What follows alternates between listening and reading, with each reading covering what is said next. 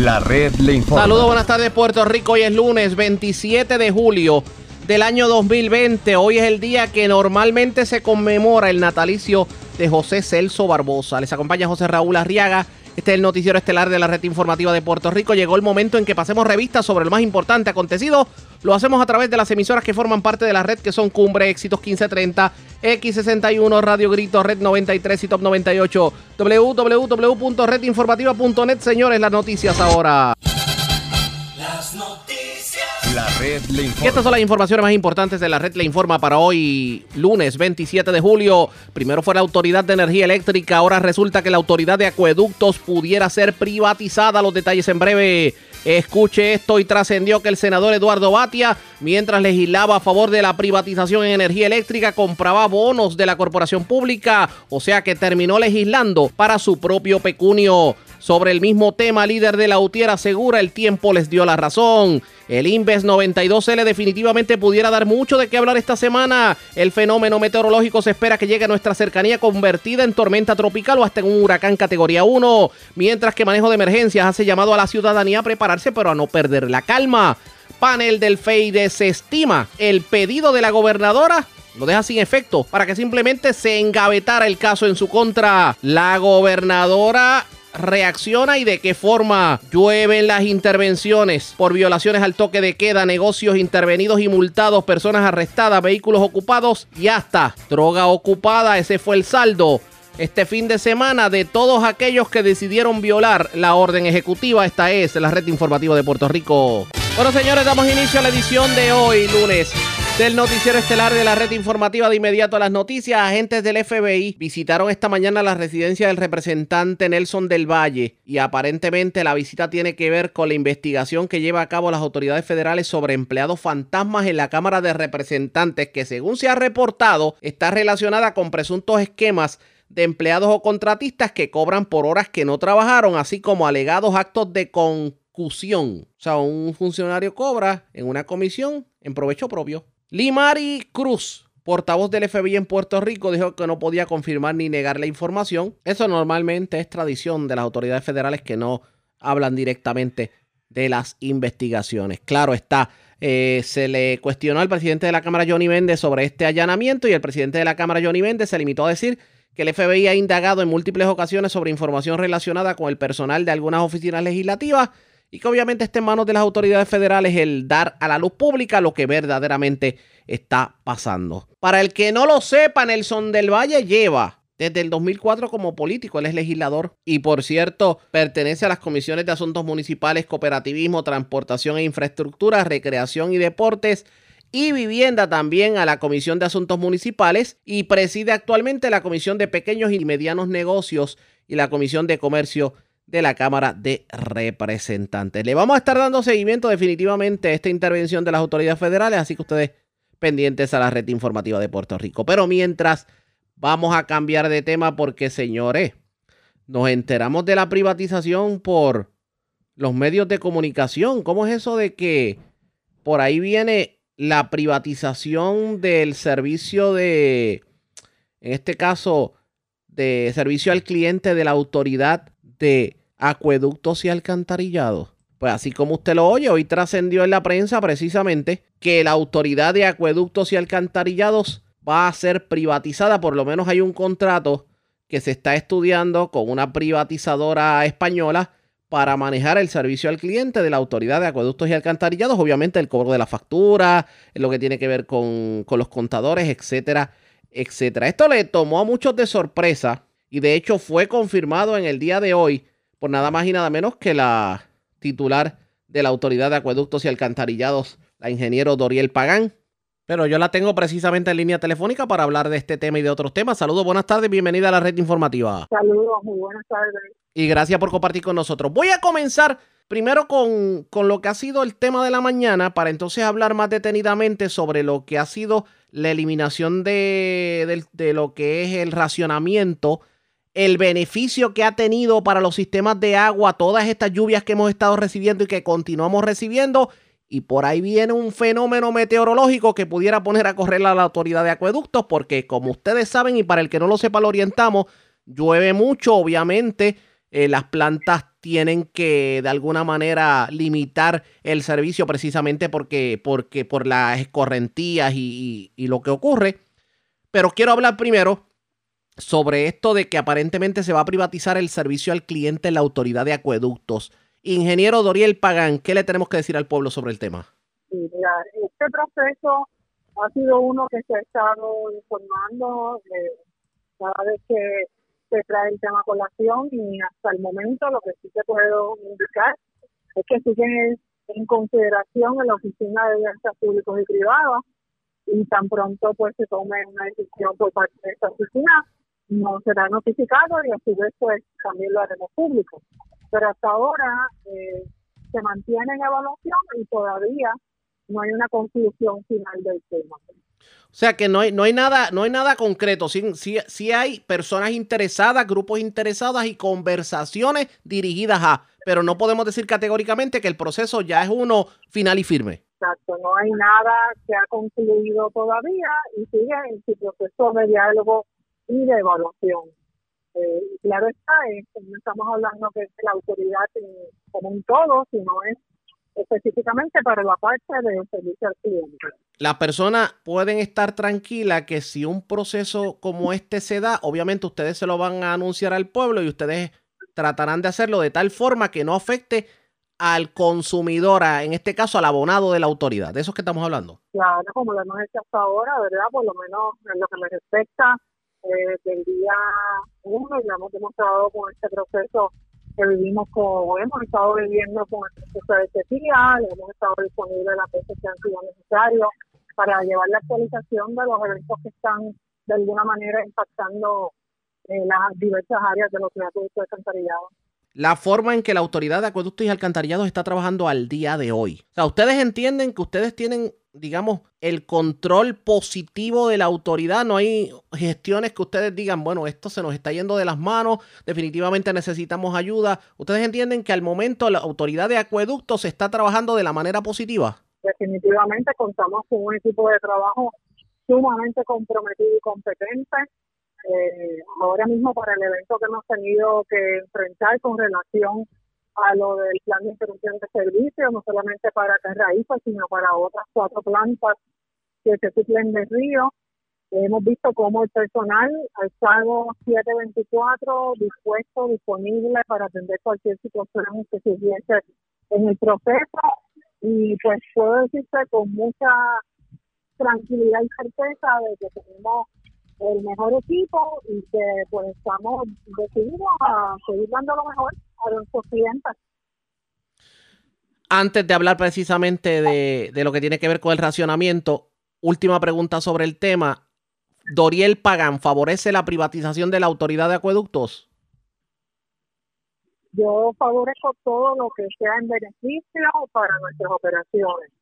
Así que todo lo que venga como un proceso nuevo, para la autoridad tiene que evaluarse en todos sus aspectos administrativos, económicos y operacionales para al final del día tomar una decisión. Bueno, vamos a hablar de, de los racionamientos. Afortunadamente la lluvia llegó y Carraízo se benefició. ¿Qué, ¿Qué me puede decir sobre los abonados de Carraízo y qué otros sectores se han visto favorecidos con la lluvia? Sí, pues hoy a partir de las nueve de la mañana ya, ya ocurrió, se abrió la válvula, como debe estar el personal en estos momentos en el área, abriendo la válvula para la zona A, que era la que estaba eh, sin servicio según el, itinerario desde ayer, y a partir de este momento, tanto la zona A como la zona B van a continuar con el servicio de agua potable. Claro, yo siempre hago la salvedad de que una vez que abre la válvula para la zona A, eh, toma un tiempo, ¿verdad? Es una recuperación paulatina eh, debido a cómo es nuestro sistema, ¿verdad? Que tiene que eh, precisar las líneas, prender las estaciones de bomba, pero a partir de hoy eh, ya no vamos a hacer eh, más cierres para el plan de interrupción de servicio. Otro, otros sectores que se hayan visto beneficiados con la lluvia. Las plantas que en algún momento comenzamos, el plan de interrupción de servicio, que también será la planta de Filtro del Yunque, eh, Guzmán Arriba, Canóvanas y en San Lorenzo. Estas plantas también se han visto beneficiadas por la lluvia que hemos recibido. El caudal de río, que sirven de río, no de embalse, pues también ha aumentado y esto nos ha permitido operar 24 horas, ya que eh, el caudal pues nos permite aumentar producción para poder cubrir la demanda y esto pues ha sido también muy positivo. Ahora, eh, claro está, tengo que hacer también la aclaración de que estamos hoy eh, el plan de interrupción de servicios, sin embargo, la orden administrativa sigue vigente, así que vamos a continuar observando aquellos usos indebidos de, del agua, por lo que hacemos un llamado a nuestros clientes a que nos ayuden. Todavía no hemos pasado la emergencia. Una porción de Puerto Rico continúa bajo la categoría de, de sequía severa, eso lo vimos en el pasado informe de muerte de sequía, que todavía tenemos un 25% del país bajo esta categoría. Sabemos que las lluvias van a seguir mejorando este proceso, pero de todas maneras necesitamos la ayuda de todos los clientes para no malgastar el agua y usarla con mucha prudencia. ¿Está la autoridad de acueductos preparada en caso de que llegue a Puerto Rico un evento meteorológico como lo que aparentemente pudiera ocurrir a final de semana con la con la tormenta Isa Isaías? Claro que estamos preparados, nosotros hemos seguido optimizando nuestros procesos, inclusive hicimos, trabajamos una subasta para la compra e instalación de generadores de emergencia. Sabemos que después de María, pues la, el periodo en el que estuvieron operando estos equipos fue demasiado extenso, algunos de ellos pues se nos averiaron al punto de que ya no, no tenían separación. Y nos movimos de inmediato a hacer esta subasta de 30 millones de dólares ya para 216 generadores, ya eh, cerca del 56% de estos generadores están en Puerto Rico y están en proceso de instalación no solamente eso, sino que eh, también estamos en el proceso para alquilar 127 generadores adicionales para poder cubrir eh, las instalaciones que por alguna razón el equipo que eh, tienen pues se averió y está en el proceso de, reemplazado.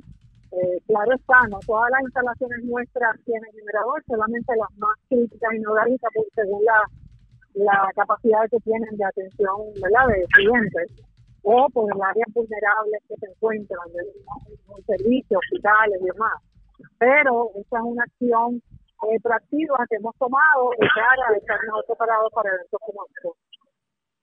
Bueno, vamos a estar pendientes. Gracias por haber compartido con nosotros. Buenas tardes. Siempre a la orden. Era la ingeniero Doriel Pagan, la titular de Acueducto. Se confirma que por lo menos hay conversaciones con miras a privatización, pero que no hay nada concreto, pero ella, ella por lo que vemos favorece la privatización. Las reacciones no se hacen esperar, pero antes hacemos lo siguiente. Presentamos las condiciones del tiempo para... Vamos de inmediato al informe sobre las condiciones del tiempo. Una mañana lluviosa para muchos sectores de Puerto Rico, algunos aguaceros se reportaron en sectores del centro, este y la zona metropolitana. Claro está, estos aguaceros se espera que continúen en el transcurso de la tarde aguaceros y tronadas aisladas mayormente en el suroeste e interior de Puerto Rico. Un riesgo bajo a moderado de corrientes marinas a través de las playas locales para hoy lunes. El viento sopla del este hasta 20 nudos según el Servicio Nacional de Meteorología. En la noche las temperaturas deben estar alcanzando los bajos 60 grados. La red le informa. Señores, regresamos a la red le informa, el noticiero estelar de la red informativa. Gracias por compartir con nosotros. Escucharon hace unos minutos a la ingeniero Doriel Pagan hablando sobre esto que se bueno, esto que trascendió en el día de hoy en cuanto a la privatización del de servicio al cliente, la autoridad de acueductos y alcantarillados, las reacciones no se hacen esperar. Yo tengo línea telefónica al actual vicepresidente de la Unión Independiente Auténtica de Acueductos, pasado presidente, y también él es candidato, aspirante a puesto electivo. Hablamos de Pedro Irene Maimí. Saludos, buenas tardes, bienvenido a la red informativa. Saludos, buenas tardes, arriba y a todos los amigos que nos escuchan. Gracias por compartir con nosotros. Eh, ¿Me puede dar los números de la loto? Porque a mí me parece haber escuchado esto que estamos discutiendo hoy de su boca años atrás. Y usted advertía que todos los movimientos que se estaban dando dentro de la autoridad iban dirigidos a comenzar una, una serie de, de actos, a comenzar la privatización como tal, pero iniciando precisamente por el servicio al cliente y por la lectura de contadores. Parece que el tiempo nuevamente le da la razón. Pues mira, ciertamente nosotros advertimos y hace cuando se anunció el contrato de Luma, le dijimos al país que el próximo anuncio que se iba a hacer iba a ser la privatización de la autoridad de acueducto y alcantarillado. Eh, tal como sucedió precisamente con Luma, eh, se reseña en una revista en los Estados Unidos eh, la contratación o la subcontratación o la privatización de la autoridad de acueducto y alcantarillado, principalmente las agencias comerciales, todo lo que es servicio al cliente, eh, y nosotros nos enteramos de esta situación y se lo estamos dejando saber al país. Eh, la gobernadora mintió cuando durante el proceso de privatización de Luma le preguntaron si había eh, alguna privatización adicional y dijo que por el momento ya lo descartaba. Así que le mintió al país cuando dijo que descartaba cualquier otro ejercicio de privatización. nosotros vamos a estar atentos. Obviamente, al igual que sucedió con Luma, este contrato no le da garantía de empleo a nuestros compañeros en las agencias comerciales. Este contrato es un contrato que esta compañía no se llevó a la subasta, esto es un default. Las otras compañías se retiraron y una alegó, me parece que fue Suez la que alegó, de que esto era un proceso amañado. Esta compañía ha tenido serios escándalos en América Latina y el Caribe y aún así la autoridad le permite eh, llevarse este contrato. Así que eh, esto es un contrato que obviamente no va a beneficiar al país, va se va a traducir en aumento de los costos y nosotros se lo estamos advirtiendo al pueblo de Puerto Rico y, estamos exigiendo a la gobernadora Wanda Vázquez que se reunió con nosotros, porque todavía yo sigo siendo el vicepresidente de la, de la Unión de Acueductos, y la gobernadora se reunió con nosotros y el señor Fermín eh, de las autoridades de las alianzas público-privadas y nosotros les indicamos toda esta situación y todo este escándalo que tiene esta compañía. Ellos quedaron de investigar y lo que han hecho es entregarle eh, las agencias comerciales de la AAA a esta compañía de dudosa reputación eh, en toda América Latina y el Caribe. Aquí se han estado reuniendo a espaldas del pueblo, a escondidas, porque esta compañía no llegó por, por arte de magia o porque llegaron los extraterrestres en una nave. Aquí hay una, aquí hay una acción concertada que no viene de ahora. Definitivamente, esto se viene, como te dije, se venía cocinando ya. Esto habían originalmente estaba la compañía Blue Water, estaba la compañía Suez y estaba esta compañía. La compañía Suez envía una carta a la autoridad de las alianzas público-privadas, indicándole que esto era un proceso amañado y que ellos no lo iban a validar con su participación. Blue Water se retira diciendo que el, proyecto era demasiado riesgoso y ellos no iban a asumir ese riesgo. Y obviamente eh, aquí está el resultado. Lo que señaló Suez aparentemente eh, fue, imagínate si es así, que esta compañía IBT no tiene experiencia en, lo que son proyectos de, servicio de agua y lo que hace es un consorcio con una compañía que está en Puerto Rico que, se llama Milla y, hacen este consorcio porque esta compañía sí ha hecho algunos proyectos para, para la AAA. Otra, ¿Se va a repetir la historia de Ondeo y la compañía de agua? Esto va a ser peor que Ondeo y compañía de agua peor. Eso te lo aseguro yo que va a ser mucho peor, porque tenemos una compañía que su expertise en construcción de hospitales, una compañía con dudosa reputación que ha tenido escándalo en Panamá porque no le paga a los empleados. Esto va a ser peor y que, y que compañía de agua. Obviamente, si llega una compañía para lo que es el servicio al cliente y la lectura de contadores, esto, esto huele a cesantía. Sí, porque es que el problema aquí es que eh, eh, la ley de la que crea las alianzas público-privadas dispone que la única obligación que tiene el patrón o sucesor en este caso sería entrevistar a los empleados, no tiene obligación de, mantenerlos como empleados, podría eh, o quedarse con ellos, podría prescindir de sus servicios. Así que esto podría traducirse posiblemente en despido el gobierno va a venir a decir, pues vamos a reubicar los empleados, pero aquí sabemos que eh, se, se construyen despidos, ¿no? Empleados que quizás estén en la zona metropolitana los quieran enviar eh, eh, al área sur o al área oeste o viceversa.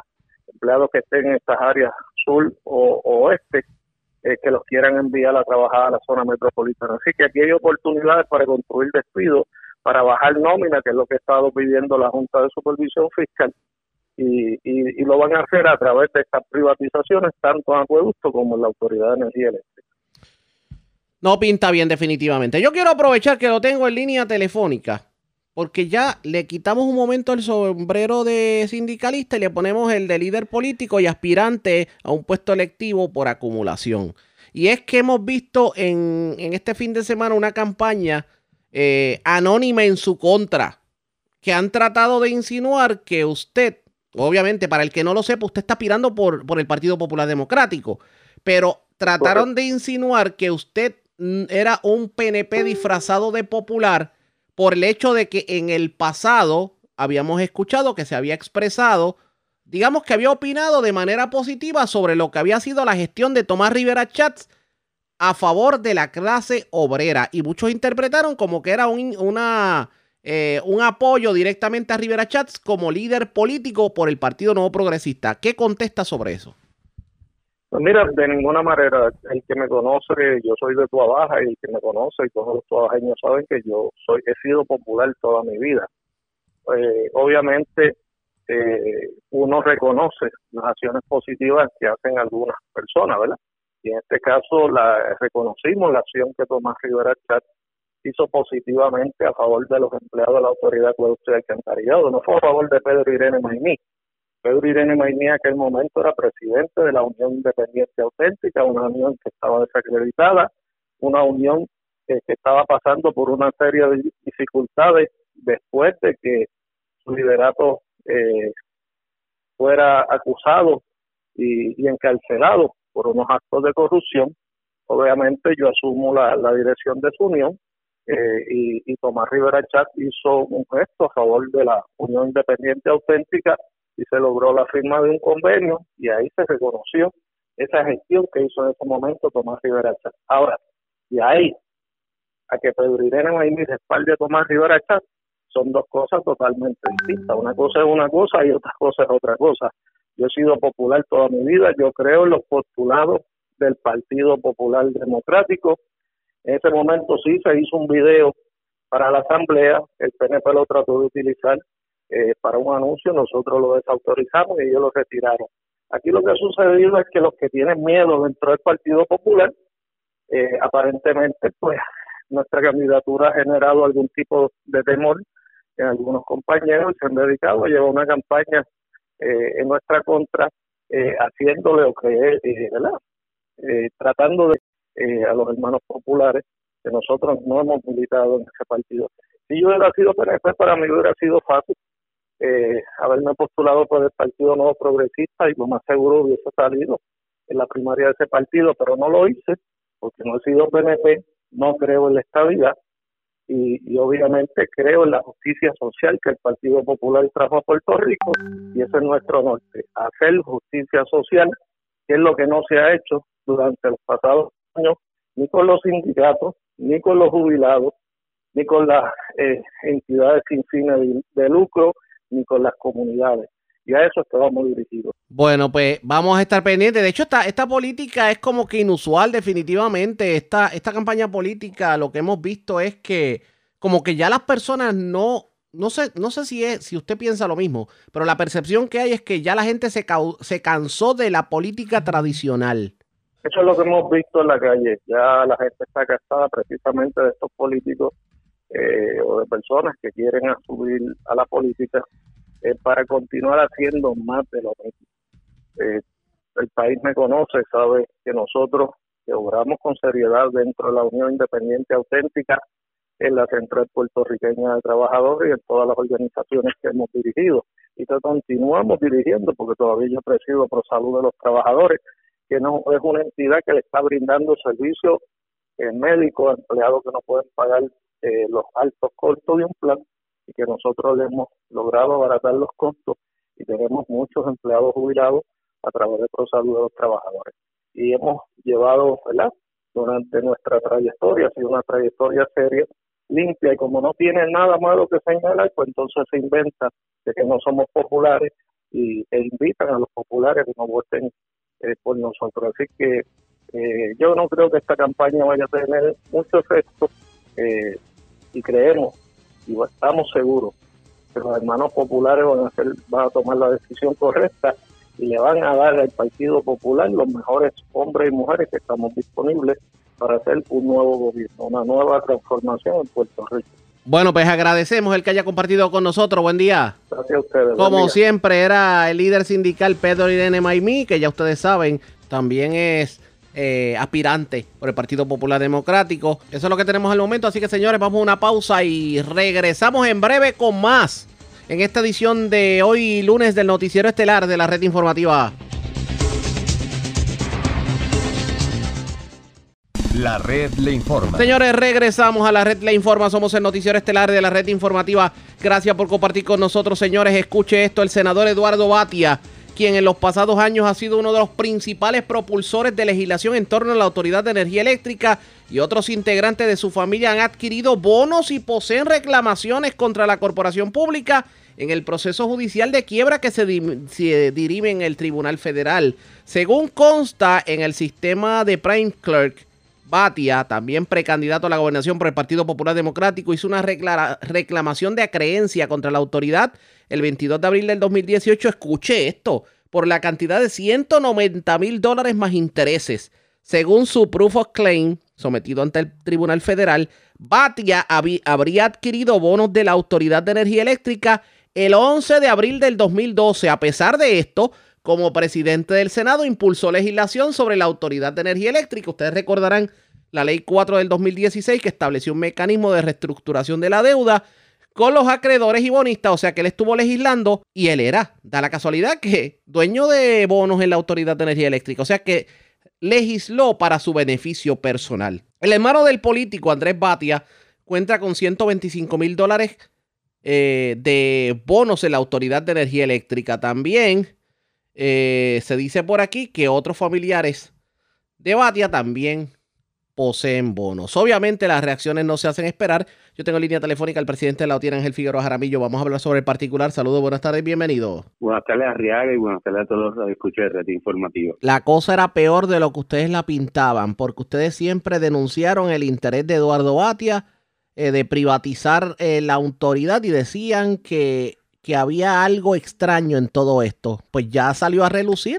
Estamos hablando de que legisló para su beneficio personal. ¿Qué reacción le merece lo que trasciende en el día de hoy? Bueno, yo- Arriaga, yo creo que el pueblo de Puerto Rico tiene un escrutinio muy más profundo del que ya se puede haber hecho con, con el senador Eduardo Batia. Eh, ¿Verdad? El hecho o no de que cualquier legislación haya o no tenido algún beneficio en el proceso, yo creo que, que se debe evaluar, pero lo más importante es, es si él cumplió con el código de ética del Senado a no informar en las discusiones del tema energético y de COFINA su eh, inversión en estos dos, en bonos en estas dos áreas.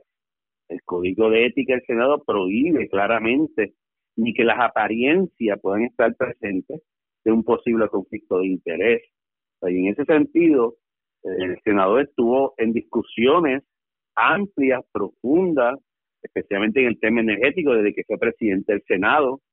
Y esto, más allá de que si la legislación tuvo efecto en él o no, pero estuvo ahí, tuvo conocimiento de información, promovió proyectos, promovió argumentos en los proyectos, fue coautor de proyectos.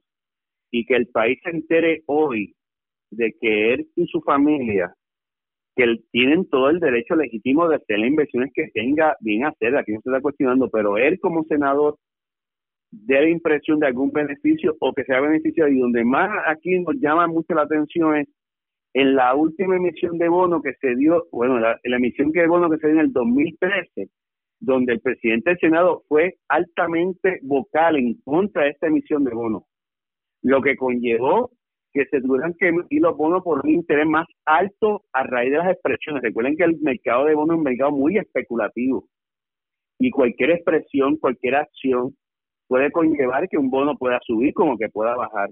Y en ese sentido, el que ella ha sido muy vocal en ese en ese en esa emisión de bonos y hoy dan hoy que nos sorprendan que sus hermanos compraron bonos de esa emisión de bonos que él cuestionó tanto. Yo creo que sí nos llama mucho la atención. En esta situación es demostrativa de que aquí las personas no querían el bien del pueblo ni el bien de la autoridad, lo que querían era el bien propio, punto, o el bien de Bonista. Es, es demostrativo que no es una persona transparente con el país que le oculta eh, situaciones al pueblo de Puerto Rico y, y tan importante como el tema del, del bonista y que realmente ese de, esa desvinculación que trató de implementar de que no representan el tráfico los grandes intereses, aquí se desvaneció. Eh, aquí hay muchas muchas eh, emisiones de bonos. Eh, por lo tanto, sí tiene vínculo con ese mercado, con ese mundo de, de los bonistas. Por tal razón, yo creo que el país quedó sorprendido y nosotros quedamos sorprendidos con esto al extremo que él tiene una reclamación en el tribunal de quiebra. Eh, yo creo que aquí lo que más relevante es arriesgar la falta de transparencia y de honestidad con el pueblo de Puerto Rico de primera instancia. O sea, que él haya estado discutiendo profundamente, ha estado en círculo, ha estado con personas discutiendo el tema energético de forma directa, para después enterarnos que él tiene intereses económicos ahí. Yo creo que eh, demuestra, ahora como él siempre dice, el carácter de una persona que nos habla con sinceridad y honestidad al pueblo de Puerto Rico. La pregunta es, ¿y ahora qué? Tomando en consideración todo esto que, que hemos visto y tomando en consideración que cada día surge información que demuestra que lo peor que le puede pasar a la Autoridad de Energía Eléctrica es la privatización. Yo creo que lo primero que el país tiene que evaluar esto con mucha sinceridad, lo primero que es eh, si un candidato que le haya ocultado al pueblo de Puerto Rico información tan importante un tema como es la situación de la, de la quiebra del país con que tuvo información directa, que tuvo acceso directo y todo eso se lo ocultó el pueblo de Puerto Rico, si esa falta de transparencia eh, permite que se le deposite confianza en él. Segundo, también si, si, si está capacitado para gobernar en el sentido de que si tú vas a poner manos privadas todo, pues entonces ¿para qué tú vienes a gobernar? El gobernante está electo y el país lo escoge para que le dé, para que le garantice y brinde un servicio al pueblo de Puerto Rico. Si lo vas a poner en manos privadas y le vas a pagar por otro administrador, entonces ¿para qué te necesitamos así? Yo creo que son elementos muy importantes a la hora de determinar y escoger los candidatos que van a aspirar eventualmente a dirigir al pueblo de Puerto Rico. Vamos a estar pendientes. Gracias por haber compartido con nosotros. Buenas tardes. Gracias a ti, Ariel. Buenas tardes. Expresiones de Ángel Figueroa Jaramillo, eso es lo que está ocurriendo en cuanto a lo que tiene que ver con la posible privatización de la Autoridad de Energía Eléctrica y el hecho de que Eduardo Batia ha estado legislando a favor de la privatización y a favor de los bonistas, siendo el bonista habiendo comprado bonos sin haberlo informado, que obviamente es una legislación para beneficio personal. ¿Qué terminará ocurriendo? Ustedes pendientes a la red informativa de Puerto Rico. Señores, antes de continuar con otros temas, tenemos una noticia de último minuto. Último minuto. Resulta que el panel sobre el fiscal especial independiente informó que declaró no al lugar la moción que presentó la gobernadora Wanda Vázquez para que se desestimara el referido en su contra. Dicha solicitud es improcedente en derecho, además este asunto no se encuentra ante la atención del panel. Desde que se nombraron los fiscales especiales independientes y se les entregó el récord, este caso se encuentra bajo jurisdicción del FEI, designado para atender esta encomienda. Por consiguiente, a lo peticionado declaramos no al lugar, estableció el panel en una resolución. De hecho, uno de los argumentos de la defensa de Wanda Vázquez era que la hija del miembro del panel, Rubén Vélez Torres, Samira Vélez Ortega, es empleada del Departamento de Corrección y trabaja con el alcalde de Arecibo, Carlos Molina, en destaque y supuestamente es activista de la campaña de Pedro Pierluisi. También se asegura, y, y cito, Escuchen esto. Por haberse dirigido al panel la solicitud de desestimación, procedemos a expresarnos únicamente sobre la legitimidad de la resolución emitida y los ataques viciosos a un miembro del panel, o sea, que califican como vicioso el, ataque que ha habido contra uno de los miembros del panel del FEI, que se aseguraba que tenía que de alguna manera ver con eh, pues esta situación. Pendientes a la red informativa de Puerto Rico, que vamos a estar dando más detalles sobre el particular. Bueno, bueno, hablando precisamente de la gobernadora. La gobernadora Wanda Vázquez reaccionó a lo que es una campaña de medios por parte de comités de acción política criticándola definitivamente y ella le atribuye esa campaña a nada más y nada menos que Pedro Pierluisi. ¿De qué hablamos? Vamos a escuchar. Yo le pregunto y le presento al pueblo puertorriqueño de quién es la campaña negativa. De quién es la campaña negativa que ustedes están viendo en todos los billboards, en toda la televisión. La campaña millonaria, negativa, bajuna, no es de la campaña de Wanda Vázquez. Wanda Vázquez ha hecho una campaña de altura donde no ha atacado a nadie. La conferencia de prensa de, de Jorge Dávila era precisamente para despertar, no solamente en el pueblo puertorriqueño, sino en todo el mundo, que aquí hay unas campañas que nunca se habían visto de millones de dólares para una primaria, donde ha sido más de un millón y medio, quizás dos millones, la información que él dio ayer, para hacer campaña negativa contra Wanda Vázquez. No la está haciendo Wanda Vázquez, ni la voy a hacer, porque yo no tengo ninguna necesidad para ganar el favor de mi pueblo, atacar a nadie, ni atacar a un candidato. Yo demuestro mi trabajo con mis acciones. Yo no tengo que atacar a nadie ni degradar a nadie para ganar votos, ni lo voy a hacer. Así que mi respuesta es que quien está haciendo la campaña negativa, que coja el consejo del alcalde de Bayamón. Y usted se preguntará cuál es el consejo que dio el alcalde de Bayamón. Este fue el consejo. Este partido ha tenido primarias en el pasado y en, circunstancias bastante difíciles y siempre hemos logrado eh, la unificación de la colectividad y hemos ganado elecciones. Dicho eso, eso no quita a que le recordemos a todos aquellos que están corriendo para posiciones públicas y que están en primaria, que el respeto y la consideración a los compañeros que están participando es esencial. Que nosotros debemos dar ejemplo a nuestro electorado de cordialidad, de cordura y de, y de gran madurez porque de lo contrario estamos llevando un mensaje muy negativo a todo el, pueblo de Puerto Rico.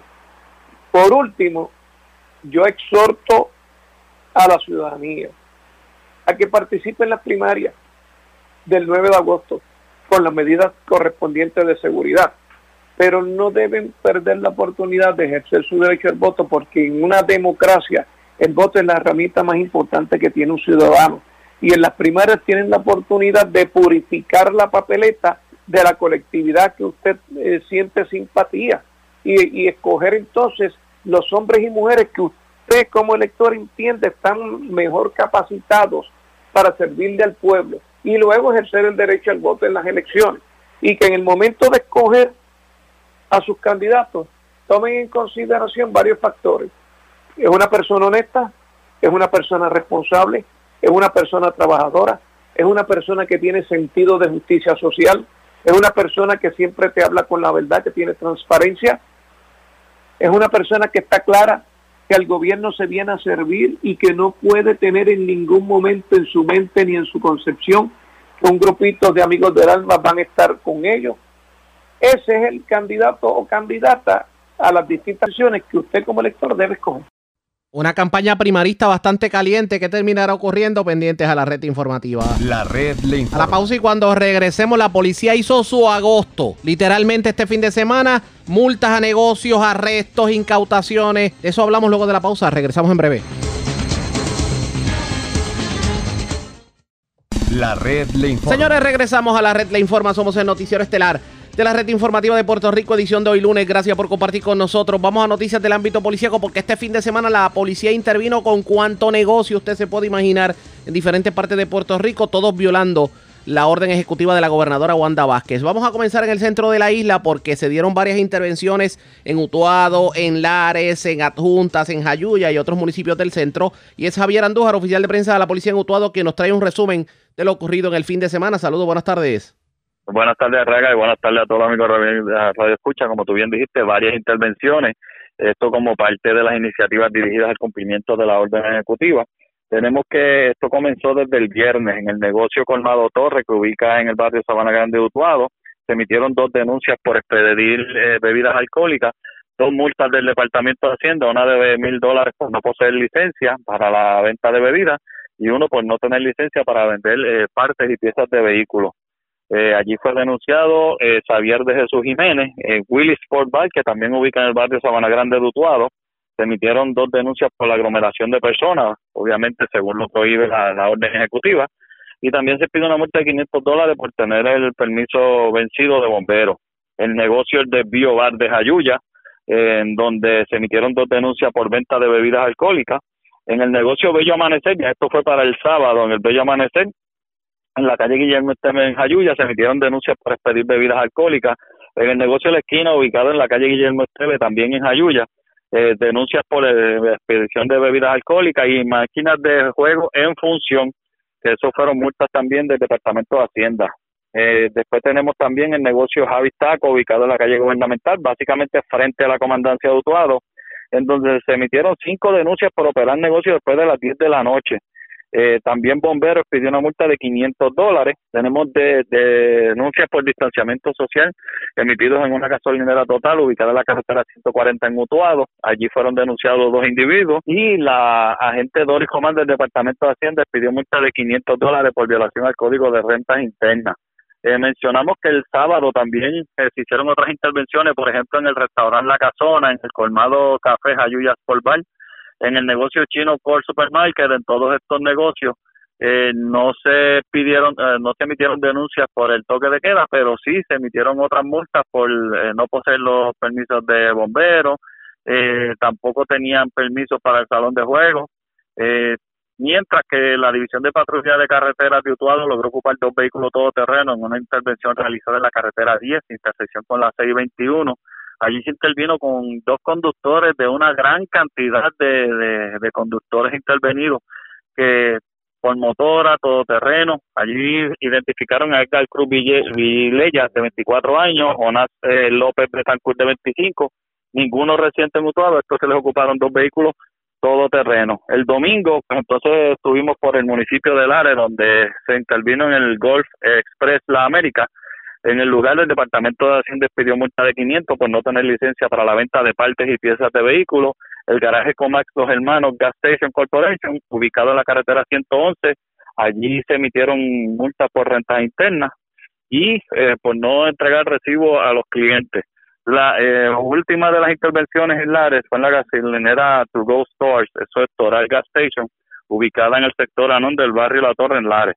Allí se denunciaron dos personas por la violación a la orden ejecutiva. Uno de ellos estaba jugando en las máquinas de, de, de juegos, mientras que el inspector de Olmero pidió una multa de 500 dólares por permiso vencido, mientras que el personal de Hacienda emitió multas ascendentes a 2.000 dólares por no tener eh, varios de los permisos vigentes.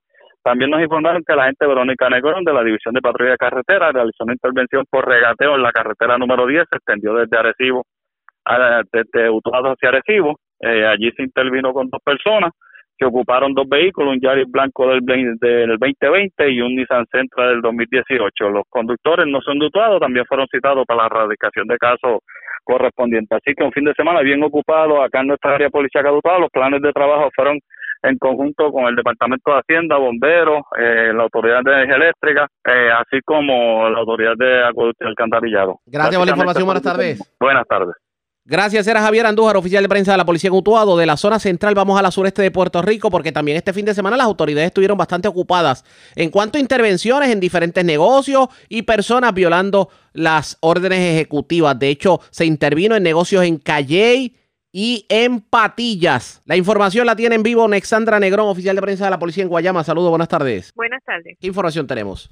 Durante los días 24, 25 y 26 de julio del 2020 se llevó a cabo un plan de trabajo en el área de Guayama para evitar violaciones a la orden ejecutiva 2020-057, toque de queda, la intervención de vehículos todoterreno y o cualquier otro delito en el área de Guayama con los siguientes resultados.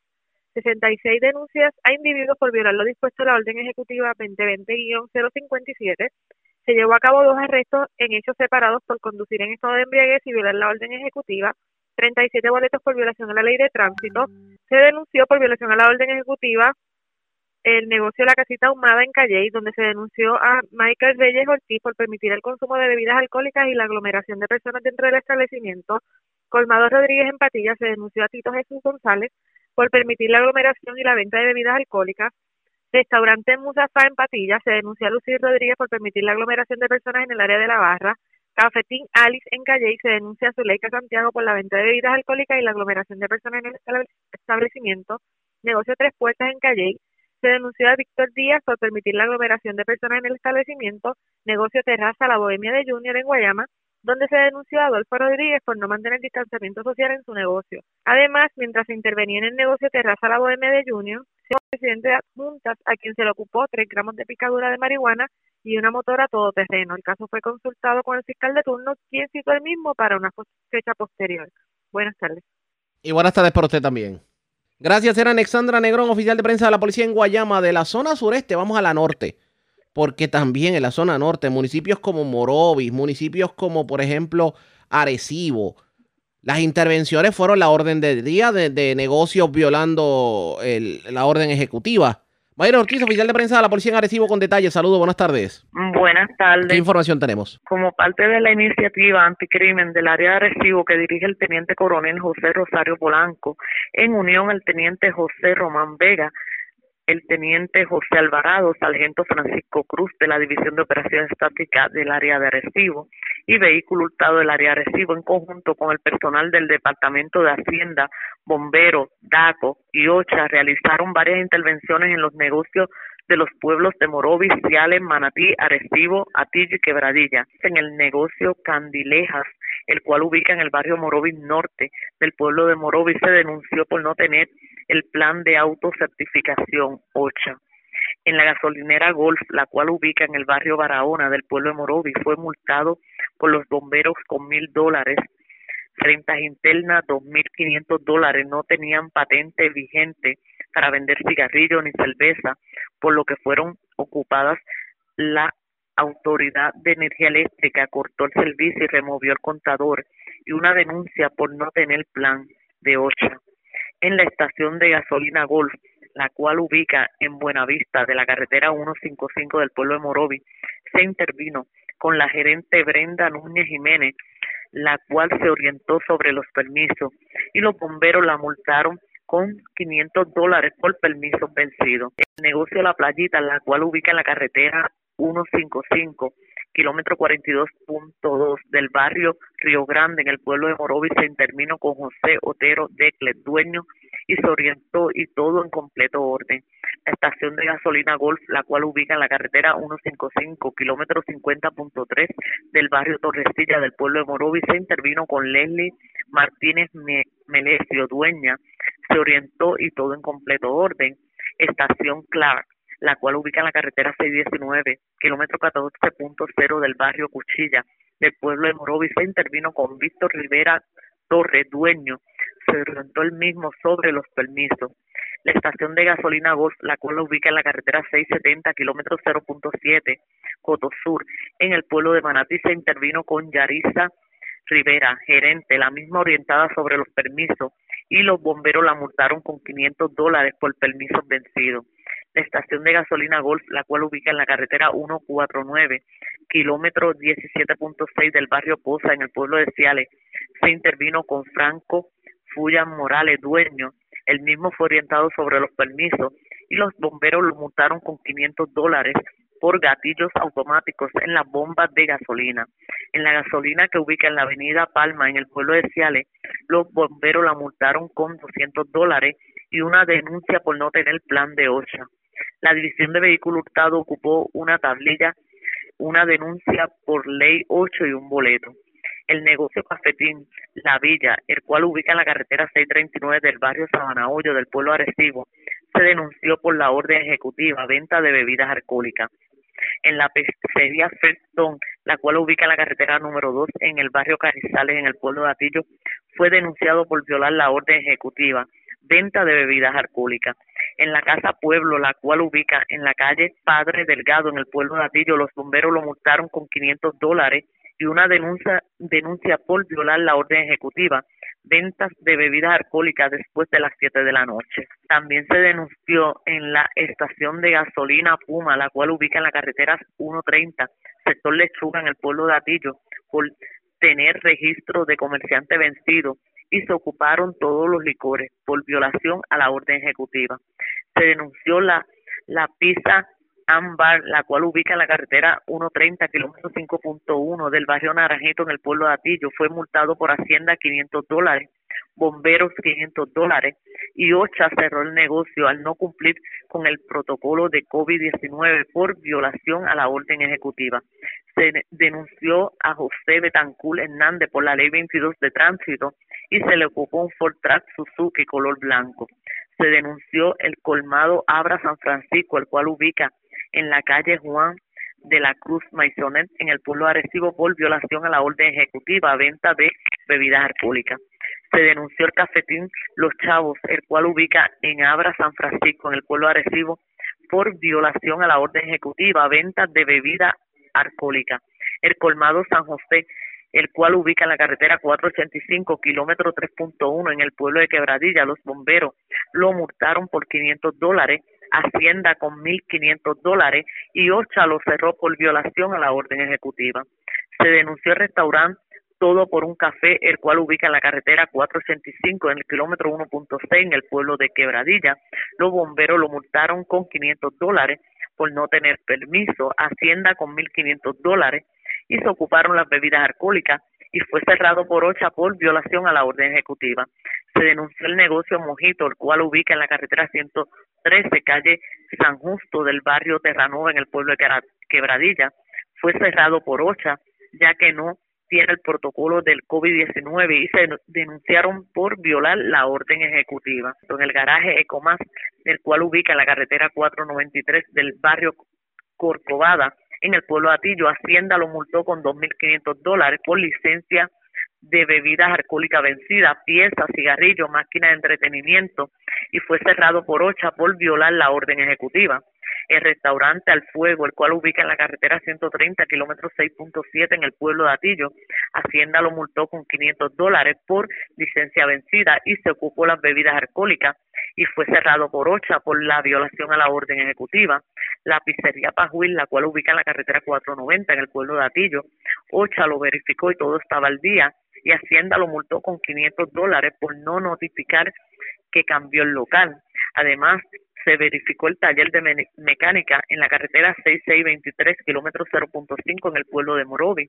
La Autoridad de Energía Eléctrica lo verificó y todo estaba en orden. La estación de gasolina Puma, la cual ubica en la carretera 155, kilómetro 35.5 del barrio Cercha, en el pueblo de Morovi, se intervino con Elena Ortiz Ramos. La misma se orientó, se expidió un boleto por no notificar por utilizar, por no utilizar el cinturón de seguridad. También ayer en horas de la tarde en el expreso 22 en el kilómetro 68.1 en el pueblo de Arecibo se denunció a un individuo por regateo. Según informa la sargento Elizabeth Roble, supervisora de autopista del área Arecibo, que intervino con Irving Gabriel Durán de León, de 27 años, residente del pueblo de San Juan, ya que este conducía un auto BM modelo M4 color anaranjado en dirección de Arecibo Atillo a 91 millas por hora y el mismo lo hacía regateando, midiendo fuerza con otro vehículo BM color anaranjado, el cual no se detuvo. El caso se consultó con la fiscal Gretchen Camacho de la Fiscalía de Arecibo, quien ordenó citar el caso para el 6 de agosto del año en curso. Hasta el momento, esas son las novedades que tengo en el área de Arecibo. Que pasen buenas tardes. Gracias, era Mayra Ortiz, oficial de prensa de la policía en la zona de Arecibo. Vamos a continuar este resumen sobre las intervenciones de la policía este fin de semana en varios negocios de Puerto Rico en nuestra segunda hora de programación porque también se intervino en otros municipios del centro de la isla, también en la zona noreste de Puerto Rico y en la zona oeste de Puerto Rico, pero antes hacemos lo siguiente. La red le informa. Hacemos una pausa, identificamos nuestra cadena de emisoras en todo Puerto Rico. Regresamos con más en esta edición de hoy lunes del Noticiero Estelar de la red informativa. La red le informa. Señores, iniciamos nuestra segunda hora de programación en el resumen de noticias de mayor credibilidad en el país. En la red le informa, somos el Noticiero Estelar de la red informativa de Puerto Rico. Vamos a continuar pasando revista sobre lo más importante acontecido, como siempre a través de las emisoras que forman parte de la red y también de www.redinformativa.net. Señores, las noticias ahora. Estas son las informaciones más importantes de la red Le Informa para hoy, lunes 27 de julio. Primero fue la Autoridad de Energía Eléctrica, ahora resulta que la Autoridad de Acueductos pudiera ser privatizada. Los detalles en breve. Escuche esto y trascendió que el senador Eduardo Batia, mientras legislaba a favor de la privatización en energía eléctrica, compraba bonos de la corporación pública, o sea que terminó legislando para su propio pecunio. Sobre el mismo tema, líder de la UTIER asegura el tiempo les dio la razón. El Inves 92L definitivamente pudiera dar mucho de qué hablar esta semana. El fenómeno meteorológico se espera que llegue a nuestra cercanía convertida en tormenta tropical o hasta en un huracán categoría 1, mientras que manejo de emergencias hace llamado a la ciudadanía a prepararse pero a no perder la calma.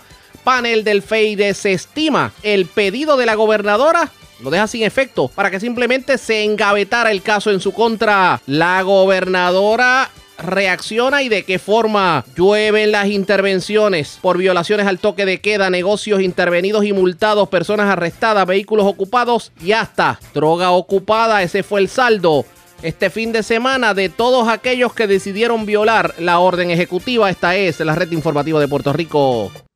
Bueno, señores, damos inicio a la segunda hora de programación en Noticiero Estelar de la red informativa de inmediato a las noticias. Los ojos del Servicio Nacional de Meteorología y del Centro Nacional de Huracanes están puestos en el Inves 92L, que todavía se encuentra en aguas del Atlántico, pero que todo tiende a indicar que estaría llegando al Caribe fortalecido. Y claro está, hemos visto este fin de semana un sinnúmero de modelos de computadora, los llamados modelos de espagueti, etcétera, etcétera sin contar, obviamente, que en las redes sociales uno ve todo tipo de agorero, asegurando que Puerto Rico pudiera tener algún efecto de este fenómeno meteorológico ya convertido en tormenta o tal vez en huracán categoría 1 para, la, para el próximo fin de semana, pero yo voy a donde están los que saben. Voy al Servicio Nacional de Meteorología, en línea telefónica el meteorólogo Ian Colón. Vamos a hablar con él sobre la posibilidad de que este INVE se desarrolle y pueda afectar al Caribe. Saludos, buenas tardes, bienvenidos. Buenas. Gracias por compartir con nosotros. Bueno, hablemos del Inves 92 LD. ¿A qué nos debemos de atener? ¿Cuál es el pronóstico? Bueno, en estos momentos, bueno, en la última perspectiva emitida por el Centro Nacional de Huracanes, eh, continúa otorgándole una probabilidad alta de desarrollo dentro del próximo día o dos, con 80 y 90% de desarrollo en dos y cinco días respectivamente. Podemos dimensionar algo bueno que el sistema ha perdido, ha perdido un poco de organización en horas de la noche sin embargo, se espera que se mueva sobre un área favorable para desarrollo y pudiéramos tener entre uno o dos días, o sea, 24 o 48 horas, la próxima depresión tropical o tormenta tropical, que de por cierto llevaría el nombre de Isaías. En cuanto a impactos, casi imposible decir en estos momentos que pudiéramos experimentar, pero eso sí, deberíamos tener un final de semana eh, bastante húmedo, con lluvias y tronadas asociadas a este sistema moviéndose a través del área.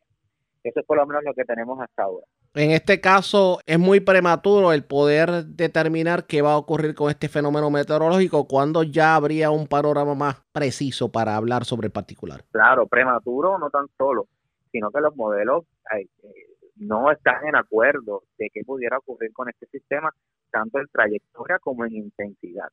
Una vez este sistema logre desarrollar un centro de circulación en la superficie, que define como, lo define como un ciclón tropical, entonces pudiéramos tener un mejor panorama de qué pudiéramos esperar. De qué, en cuándo pues esto pudiera ocurrir, va a tardar mañana martes, el 28 de julio, pudiéramos tener una mejor idea de qué pudiéramos esperar. Por cierto, el sistema estuviera ya afectando a las Antillas Menores entre miércoles y miércoles en la noche y estaría en su punto más cercano a Puerto Rico entre jueves y viernes. Entre jueves y viernes. Eh, pero hablar de vientos, hablar de lluvia, demasiado prematuro. Imposible. Claro, el sistema moverse al sur, ¿verdad? Depende cuán al sur, de moverse al norte, depende cuán al norte. Desde que surgió de la costa oeste de África, este sistema se ha reconocido por ser uno bastante amplio. Así que de desarrollarse es posible que tenga un campo de vientos fuertes extenso dependiendo de qué distancia se mueve el centro, pudiéramos estar experimentando eh, condiciones de depresión tropical, condiciones ventosas, condiciones de tormenta. Es, eh, pero nuevamente, como mencionaste, es muy prematuro. Lamentablemente, aunque se espera que ocurra en los próximos cuatro o cinco días el paso cercano de este sistema, prematuro decir cuáles pudieran ser los impactos en el área local. Eh, en cuanto lo, en cuanto a esta temporada de huracanes, hemos visto que se han formado muchos fenómenos meteorológicos antes de tiempo. O sea, uno hubiera esperado agosto y septiembre como la temporada pico, pero ya, ¿cuántos llevamos ya? ¿Ocho, nueve fenómenos? Correcto, llevamos nueve y quizás este es un más o menos uno, pero entiendo que de esos nueve, cinco ya han roto fechas de desarrollo tempranas en la temporada. Inclusive de este sistema eh, eh, desarrollarse a una tormenta tropical con nombre, ¿verdad? Estuviera rompiendo un récord establecido por IDN en el 2005, eh, un 4 de agosto, como la novena, la novena tormenta o sistema nombrado más temprano en la temporada en la historia. Hemos roto récord este año, definitivamente. Hay que estar muy pendiente. Exhortamos a todos los que nos escuchan comenzar a evaluar el, el, el plan de emergencia ya que no tan solo por esta posible amenaza que tendremos esta semana, sino porque nos acercamos a la temporada pico, bueno, al periodo pico de la temporada, en donde estaremos observando más ondas a través de nuestra zona y quizás algunas de esas pudieran traer algún tipo de impacto al área local. Bueno, pues agradecemos el que haya compartido con nosotros. Buenas tardes. Buenas tardes. Ya ustedes escucharon, era el meteorólogo Ian Colón del Servicio Nacional de Meteorología. Es muy prematuro todavía determinar qué debe estar ocurriendo en, en este sentido y definitivamente hay que estar pendiente, no podemos bajar la guardia, pero la pregunta es, ¿está el gobierno preparado para en caso de que lleguen inundaciones, llegue un evento meteorológico a final de semana? Eh, bueno, la temporada de huracanes apenas está crudita. Yo tengo línea telefónica al, al jefe interino de manejo de emergencias, Nino Correa. Vamos a hablar con él sobre el particular. Correa, buenas tardes, bienvenido a la red informativa. Sí, buenas tardes, saludos a todos. Gracias por compartir con nosotros. Bueno, manejo de emergencia, ¿se prepara para lo que pudiera ser el efecto que tendría este INVES en caso de que se desarrolle y se acerque a nuestro suelo? Pues mira, ¿qué te puedo decir? Claro que sí, este, pero eh, obviamente tú sabes que para efectos de que si estamos preparados o no, depende después, ¿verdad? Que pasemos la emergencia. Y obviamente este, trabajar lo que son emergencias y desastres pues uno busca esa preparación. Este, obviamente te puedo decir que de las experiencias que hemos tenido, hemos aprendido, eh, sabemos lo que tenemos que hacer y obviamente hemos afinado lo que son nuestras respuestas para eh, poder ejecutar de la manera correcta en el momento en que nos toque. Que entonces, por lo menos lo que tiene que ver con estar pendiente a la zona, ya ustedes tendrían simplemente que ver si verdaderamente va a haber un efecto o no y entonces obviamente reaccionar a lo que puede ser el efecto de. Correcto, mira, nosotros llevamos ya como tres a cuatro semanas eh, reuniéndonos con los alcaldes, he podido tener comunicación con algunos de ellos, hay unas necesidades que ellos nos han traído a colación y, y pues ayer mismo tuvimos una reunión con la nuestra gobernadora y con este, los jefes de agencias eh, y el secretario Janel en relación de afinar precisamente esto, en qué estamos, qué tenemos, cómo vamos a responder, cómo vamos a trabajar unas cosas y pues eh, preparado para cualquier eventualidad. Sabemos que esta temporada entramos en el pico de lo que es la temporada ya en esta misma semana.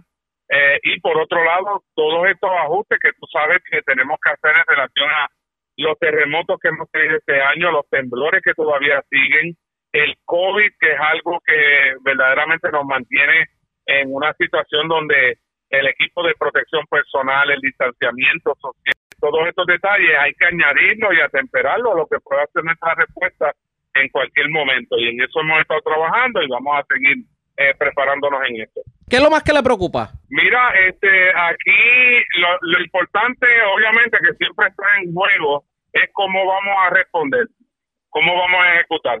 Es importante y me consta que la comunidad, por la experiencia del huracán María, muchas cosas que vivimos que jamás nos imaginamos, ¿verdad? Este, haberlas tenido que atender en tanto tiempo. Eh, la preocupación genuina aquí es, es la necesidad que pueda tener un individuo, una familia y que nosotros no podamos llegar a ellos. Eso es lo más, ¿verdad? Que nos preocupa a todos. Pero en ese sentido, si, si seguimos la línea, ¿verdad? Viviendo las experiencias que ya hemos tenido, eh, mira, estamos preparados y que venga lo que sea, porque yo te puedo garantizar a ti que no vamos a volver a vivir un María, hay que vivir de las experiencias, eh, hay unos trabajos que se están realizando que anteriormente, por el tiempo que llevamos en esto, te puedo decir que, que, que he visto que hemos mejorado en muchas cosas, el mensaje a la comunidad de tener un plan familiar, de tener sus cositas con tiempo, eh, ha sido eh, bien importante, aunque sabemos que esa necesidad todavía en muchos lugares existe. Queremos estar en todos los sitios y queremos que la gente, pues que dentro de estas emergencias, que son desastres naturales y no es fácil, son emergencias naturales que tenemos que atender y tenemos que estar preparados, pues que la gente eh, pueda ejecutar de la manera que correcta. Y en ese sentido es algo que siempre nos debe de preocupar porque en el momento en que no nos preocupemos de eso, Arriaga, estamos cercanos a entonces cometer un error. Y esa preocupación siempre tiene que estar en nosotros, pero manteniendo la calma, porque aquí no hay que temer, con Dios por delante se puede todo. Para poder atender los imprevistos en medio de un evento meteorológico y en cualquier otra emergencia, claro, tiene que haber una comunicación efectiva entre los funcionarios de manejo de emergencia. Y recordamos que María ni siquiera el sistema de comunicación análogo de los radios estaba funcionando. Todas esas dificultades se han subsanado. Pues mira, ¿qué te puedo decir? En aquel momento, y siguiendo esa línea, y que uno que lo trae, Arriaga, en relación a lo análogo, tú sabes que toda la tecnología pues ha detenido como que lo análogo y cuando vamos en esencia lo análogo fue lo que siguió funcionando en la situación de María. Los KP4 los hemos podido organizar, tenemos identificados por cada una de nuestras regiones, las 10 regiones y la oficina central y las agencias que responden en relación a lo que es las comunicaciones, pues ya los tenemos dentro de este plan. Eh, tenemos unos radios que se han cambiado donde todos los municipios y la agencia directa responsable en la respuesta también se han instalado estos radios y esperamos que eso no, no deje de funcionar, pero sí tenemos alternativas que vamos a poder, a diferencia de María, que tú y yo sabemos que las comunicaciones afectaron al 100%, pues eso, con esa herramienta vamos a poder responder y vamos a saber ¿verdad? ¿Cuál es el estatus si se cayeran las comunicaciones por un lado o por el otro? Vamos a poder tener y mantener esta comunicación. Vamos a ver qué termina ocurriendo en este sentido. La exhortación a la gente es estar muy pendiente a los medios y no bajar la guardia. Sí, no bajar la guardia. Eh, recuerden que el Servicio Nacional de Meteorología es responsable de darnos la información en relación a estos movimientos atmosféricos y basado en eso es que vamos entonces a dar los, los, los, los, planes y los trabajos de cómo vamos a ejecutar. Estar preparados, bien pendientes, mucho cuidado con la información que reciben. Eh, la agencia, el negociado tiene una responsabilidad como gobierno también de ejecutar ¿verdad? toda esta información y estamos en esa línea. Tenemos comunicación directa con el Servicio Nacional de Meteorología. Una vez tengamos ¿verdad? claro de cuál va a ser el posible comportamiento que pueda tener o este sistema o cualquier otro, pues vamos a estarle brindando la información a la gente para que vayamos preparándonos y pues confiando en el Señor que nada ¿verdad? malo suceda y que lo que pueda suceder lo podamos atender. Bueno, pues agradecemos el que haya compartido con nosotros. Buenas tardes. Un abrazo, Arriaga. Cuídate mucho. Cómo no, igual usted también. Era Nino Correa, el jefe interino de manejo de emergencia y administración de desastres. Aquí lo que hay es que estar pendiente a lo que diga el Servicio Nacional de Meteorología y el Centro Nacional de Huracanes. Ya mañana se espera que un avión casa huracanes visite el fenómeno meteorológico. Mañana debe haber un panorama más claro, claro sobre el particular. Ustedes pendientes a la red informativa. Presentamos las condiciones del tiempo para. Vamos de inmediato al informe sobre las condiciones del tiempo. Una mañana lluviosa para muchos sectores de Puerto Rico. Algunos aguaceros se reportaron en sectores del centro, este y la zona metropolitana. Claro está, estos aguaceros se espera que continúen en el transcurso de la tarde. Aguaceros y tronadas aisladas mayormente en el suroeste e interior de Puerto Rico. Un riesgo bajo a moderado de corrientes marinas a través de las playas locales para hoy lunes. El viento sopla del este hasta 20 nudos según el Servicio Nacional de Meteorología. En la noche las temperaturas deben estar alcanzando los bajos 60 grados. La red le informa. Señores, regresamos a la red le informa. Somos el noticiero estelar de la red informativa edición de hoy lunes. Gracias por compartir con nosotros. Hoy la gobernadora Wanda Vázquez estuvo presente en la colocación de la primera piedra de la reparación de la avenida Esmeralda en Guaynabo, acompañada del alcalde Ángel Pérez y también del representante Tony Soto. Era de esperarse que le iban a preguntar a la gobernadora sobre lo que tiene que ver precisamente con la decisión que tomó el panel del FEI de declarar no al lugar su pedido para desestimar el caso en su contra. Vamos a escuchar primero lo que dijo sobre el tema de la conferencia de prensa. Es importante eh, inaugurar y poner la primera piedra en este proyecto que como ustedes pueden ver son 174 eh, comerciantes, pequeños y medianos empresarios que llevan más de 15 años esperando que esta avenida se pueda arreglar y basta nada más que pasar por ella para ver las condiciones en las que se encuentra esta carretera. Así que eso es parte de las necesidades de nuestro pueblo y defendiendo las necesidades de ellos, por eso quisimos estar aquí. Así que, alcalde, gracias por invitarnos y gracias por darnos la oportunidad y darle seguimiento a este proyecto, porque el alcalde ha estado muy, muy pendiente de este proyecto. Se identificaron los fondos gracias a Eduardo Rivera de AFI, que siempre ha estado muy pendiente de los proyectos que van dirigidos al pueblo de Puerto Rico para que este proyecto sea una realidad. Sí, mu- muchas gracias eh, a la señora gobernadora. Y como ella indica, yo le llamo a la Avenida Esmeralda el shopping center lineal más grande de Puerto Rico, porque usted tiene 174 establecimientos, comercios, pymes, que le dan ¿verdad? vida a miles de, de personas como empleados, pero también a miles de personas que vienen a, eh, a recibir algún tipo de servicio. Aquí no importa lo que usted necesite, no importa lo que usted necesite, ya sea desde eh, ferretería, panadería, eh, laundry, zapatería, no importa médico, o sea, no importa el servicio o el bien que usted necesite, lo va a conseguir aquí en la Avenida Esmeralda. Y como indicó eh, la señora gobernadora, eh, los comerciantes llevaban sobre 15 años en discusión con el pasado alcalde y no habían llegado a un consenso para que se pudieran realizar eh, mejoras aquí en la Avenida Esmeralda. Así que vamos a comenzar, esto va a ser una, una fase, la primera fase es la de repavimentación, que es lo que primero ellos nos han solicitado. Eh, vamos a convertir esta avenida en una avenida de tres carriles, siendo la central es la, para utilizarla de, de viraje. Pero aquí no es que vamos a tirar asfalto, ¿verdad? Sobre asfalto. Aquí es, vamos a escarificar. Esta máquina que ustedes ven aquí detrás es para eso, para sacar todo este asfalto eh, viejo, eh, hacer unas reparaciones que son necesarias y luego pues entonces viene el asfalto nuevo y se va a estar trabajando en las noches, eh, ¿verdad? Solicitamos una dispensa, también lo hablamos con, eh, con los comerciantes y de igual forma para que no se afecte el comercio. Así que va a ser en horas de la, de la noche que va a estar eh, esto trabajándose aquí.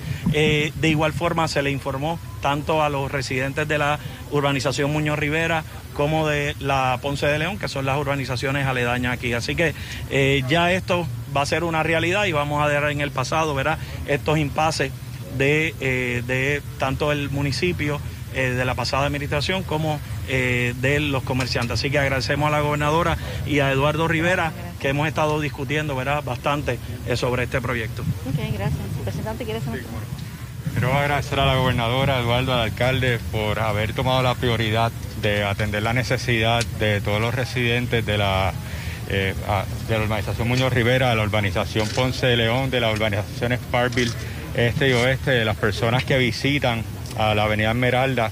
Son miles las personas que visitan este- esta avenida diariamente para recibir servicios, para comprar productos en pequeñas y medianas empresas que son el motor de la economía de nuestro municipio y de Puerto Rico. Esto, más allá de tirar asfalto, es un proyecto que busca fortalecer el desarrollo económico de nuestro municipio y a las pequeñas y medianas empresas. De la misma manera que se ha realizado o que se va a realizar este proyecto, también se han asignado fondos para mejoras en otras áreas importantes. A través de AFI también se asignó dinero para repavimentar la avenida San Patricio. En el presupuesto que acabamos, que se aprobó, se logró incluir eh, 3 millones de dólares para mejorar la avenida Ramírez de Arellano, ya lo discutimos con el alcalde, y la avenida San Patricio. De igual forma, se separaron 1.2 millones de dólares para atender las inundaciones en el área de la Martínez Nadal y de San Patricio en relación a la quebrada Margarita. Así que esta inyección económica se une a esas otras asignaciones presupuestarias que se hicieron para atender distintas necesidades de Guaynabo y ciertamente estamos convencidos de que ese trabajo en conjunto se va a realizar para beneficio no solamente de las personas que residen en Guaynabo, sino para todos los que nos visitan. ¿Qué, qué- qué exactamente, qué exactamente había pasado en los últimos años, en los últimos tres años? Porque es que arreglar carreteras Cerca de elecciones 15 es como años. la clásica. No, lo, lo- lo que sucede es que aquí se lleva una discusión Bueno, ha dicho el panel de fiscal especial independiente que eh, Eso fue lo que dijo la gobernadora, el alcalde de Guaynabo y el representante Tony Soto sobre lo que era el tema de la conferencia de prensa, que era la repavimentación de la avenida Esmeralda en Guaynabo. Pero obviamente la pregunta no se hacía esperar lo que tiene que ver con la decisión que ustedes escucharon hace unos minutos que tomó eh, el fiscal especial independiente de desestimar el pedido de la gobernadora para que el caso se dejara sin efecto, el caso en su contra. ¿Qué dijo la gobernadora? Vamos a escuchar. Como en otras carreteras. Bueno, yo les recomiendo que se dé una visita para allá No sé si es que solamente llegó hasta aquí.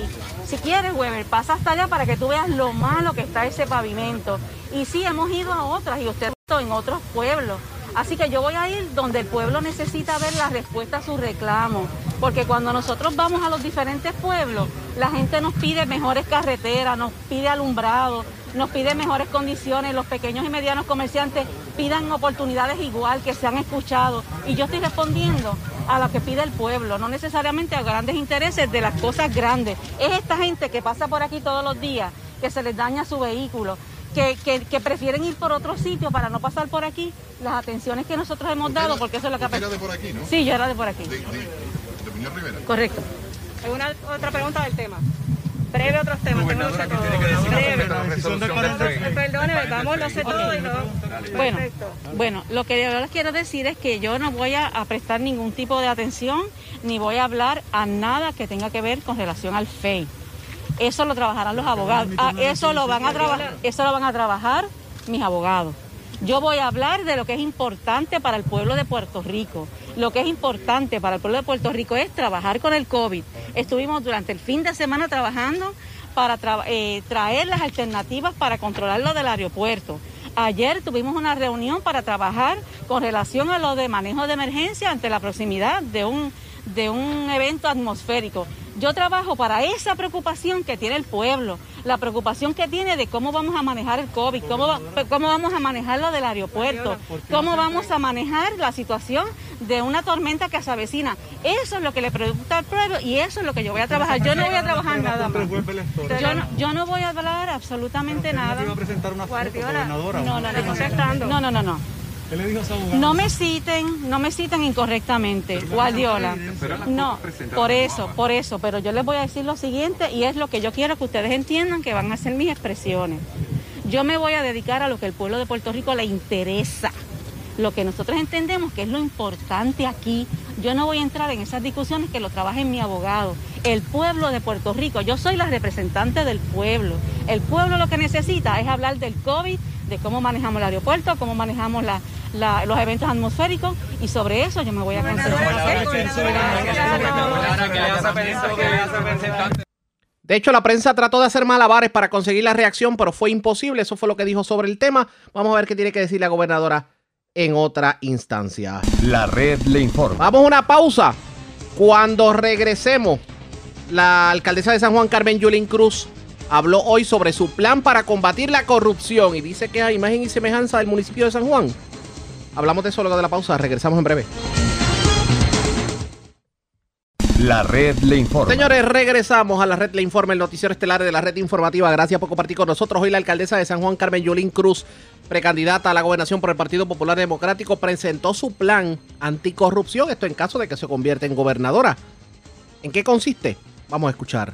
sea una funcionaria que se siente en la libertad de quitarle la transportación a la gente de Vieques para alquilar la única lancha disponible para una boda, o Wanda Vázquez y su departamento de salud contratando una compañía de construcción con quien comprometió 38 millones de dólares para comprar pruebas rápidas a sobreprecio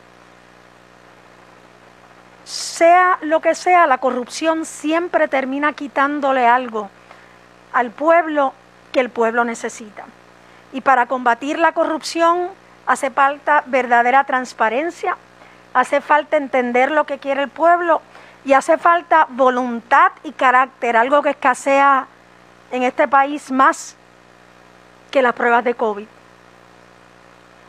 La corrupción debilita la democracia y tiene dos cómplices principales. Número uno, el miedo a la represalia y a la persecución. Siempre parece tener muy mala suerte aquel o aquella que levanta la mano y dice que algo malo está sucediendo. Y la impunidad. La firme convicción de que en algún momento, no importa lo que pase, alguien del gobierno o el gobierno entero va a mirar para el otro lado. Y eso es parte de la cultura para darle un nuevo, una nueva brújula al servicio público que restituya la confianza de los ciudadanos, que restituya la confianza de la juventud en su gobierno y atajar la corrupción que tantos recursos le quita a la gente. Terminar con la corrupción no es cosa fácil. Hay cosas que usted aprende desde su hogar. Ese, esa brújula de qué es bueno y qué es malo, esa sensación que a uno le da en el estómago. Mi abuela, mi madre y mi padre siempre me decía, si tienes duda, no lo hagas. Si crees que algo no está bien, no lo permitas. Así es que hay cosas que podemos hacer para encaminar la guerra contra la corrupción que necesita y requiere la juventud y el pueblo de Puerto Rico. Número uno, al igual que lo hizo Sila María Calderón después de la nefasta administración de Roselló Padre, tenemos que nombrar una comisión Blue Ribbon para eliminar la impunidad ante la incapacidad de Ricky Rosselló y Wanda Vázquez de encaminar procesos investigativos confiables. Esa comisión se nombrará en los primeros seis meses de mi administración y será de personas con reputación intachable. Yo sé que hay gente que piensa que eso no existe en Puerto Rico, pero existe. Mucha gente buena, no vinculada a ningún partido o vinculada a diferentes ideologías que quieren lo mejor para Puerto Rico por encima de querer lo mejor para su partido. Se nombrará también en esos primeros seis meses una comisión de juristas y académicos que tendrán la responsabilidad de hacer recomendaciones para tres organismos, la Oficina del Contralor, la Oficina de Ética Gubernamental y la Oficina del Fiscal Especial Independiente. Por ejemplo, usted va a Ética Gubernamental, al portal de Ética Gubernamental, y no hay una lista de las multas que se le han dado a los funcionarios públicos, cuál es el nombre, cuál es la posición que ocupan y por qué se le dio esa multa. En los primeros 100 días también se nombrará una comisión de transparencia de la información pública.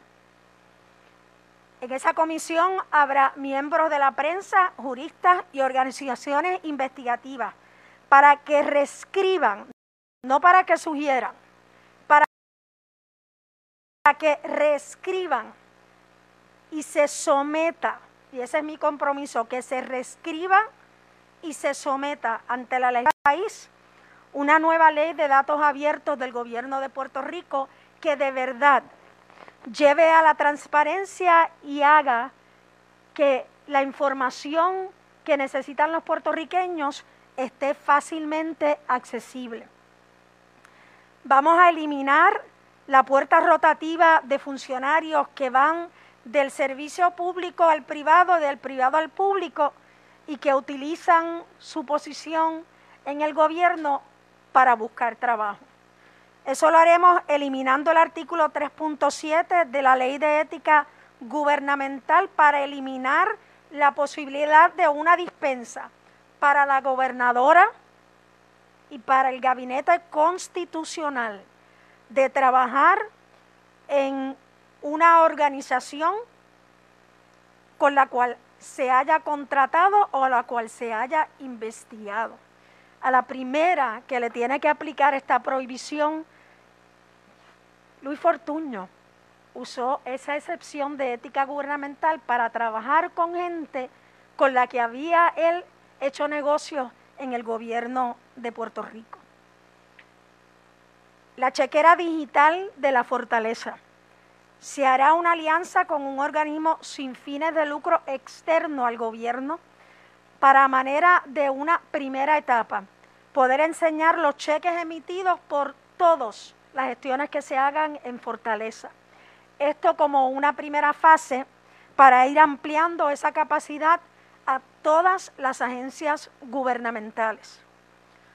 Cuentas claras, algo que hicimos ya en el municipio de San Juan desde el 2018, implantar un registro de viajes donde se detalle todas las gestiones de viaje de cualquier funcionario gubernamental, ya sea pagado con fondos públicos o como en muchas ocasiones fue en mi caso, pagados con fondos de organizaciones sin fines de lucro.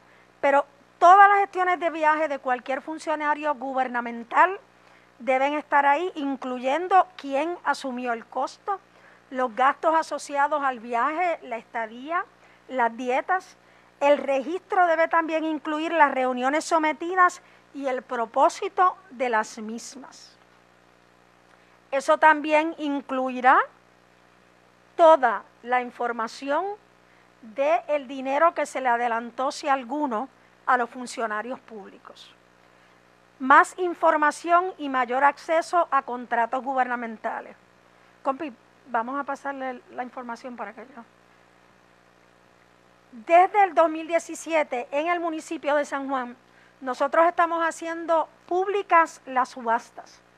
Se transmiten a través del Internet y el sobre de subasta se abre frente a las cámaras para que todo el pueblo de San Juan y de Puerto Rico pueda ver y para que no haya este asunto de yo te di este papel, pero ahora cuando me entero lo que el otro está ofreciendo, yo lo cambio para ofrecer algo distinto. Eh, se cambiará la ley también para incluir en las juntas de subasta de todos los municipios una composición que sea la mitad de intereses públicos, personas que vengan a representar el interés público y la otra mitad de intereses gubernamentales. La número 8, mayor información en los contratos. Cuando usted va ahora a la página del Contralor, número uno es bien difícil buscar. Tú tienes que saber el nombre bajo el cual la persona está haciendo negocio, tienes que saber cuándo la persona hizo negocio y dónde la persona hizo negocio si quieres encontrar toda esa información. Vamos a hacer ese portal mucho más fácil para que la gente pueda encontrar la información y además de eso vamos también a incluir los anejos de los contratos. El diablo está en los detalles. Y a veces se pone el contrato, pero no se ponen los anejos, que son lo que demuestran dónde, cómo y cuándo se van a estar utilizando los dineros del pueblo de Puerto Rico. Número nueve, algo que también hicimos en el municipio de San Juan. Con contadas excepciones, se contratarán compañías o servicios donde haya especialidad específica en ese tipo de servicio o en ese tipo de producto por tres años o más. No importa que usted sea el dueño de la compañía y sea experto.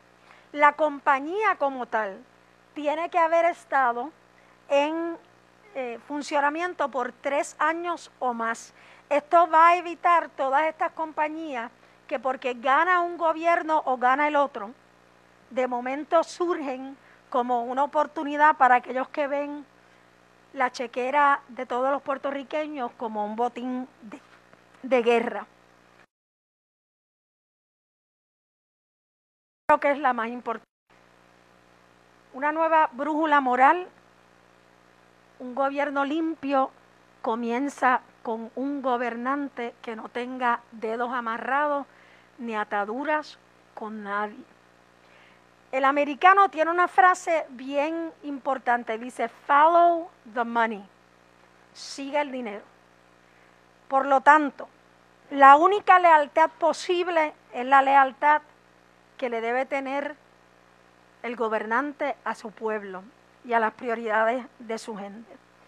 Para eso, inicialmente comenzaremos con dos medidas. Uno, vamos a enmendar la ley de ética gubernamental para requerir que se publique anualmente el resumen de bienes activos y pasivos del funcionario y su unidad familiar se aplica.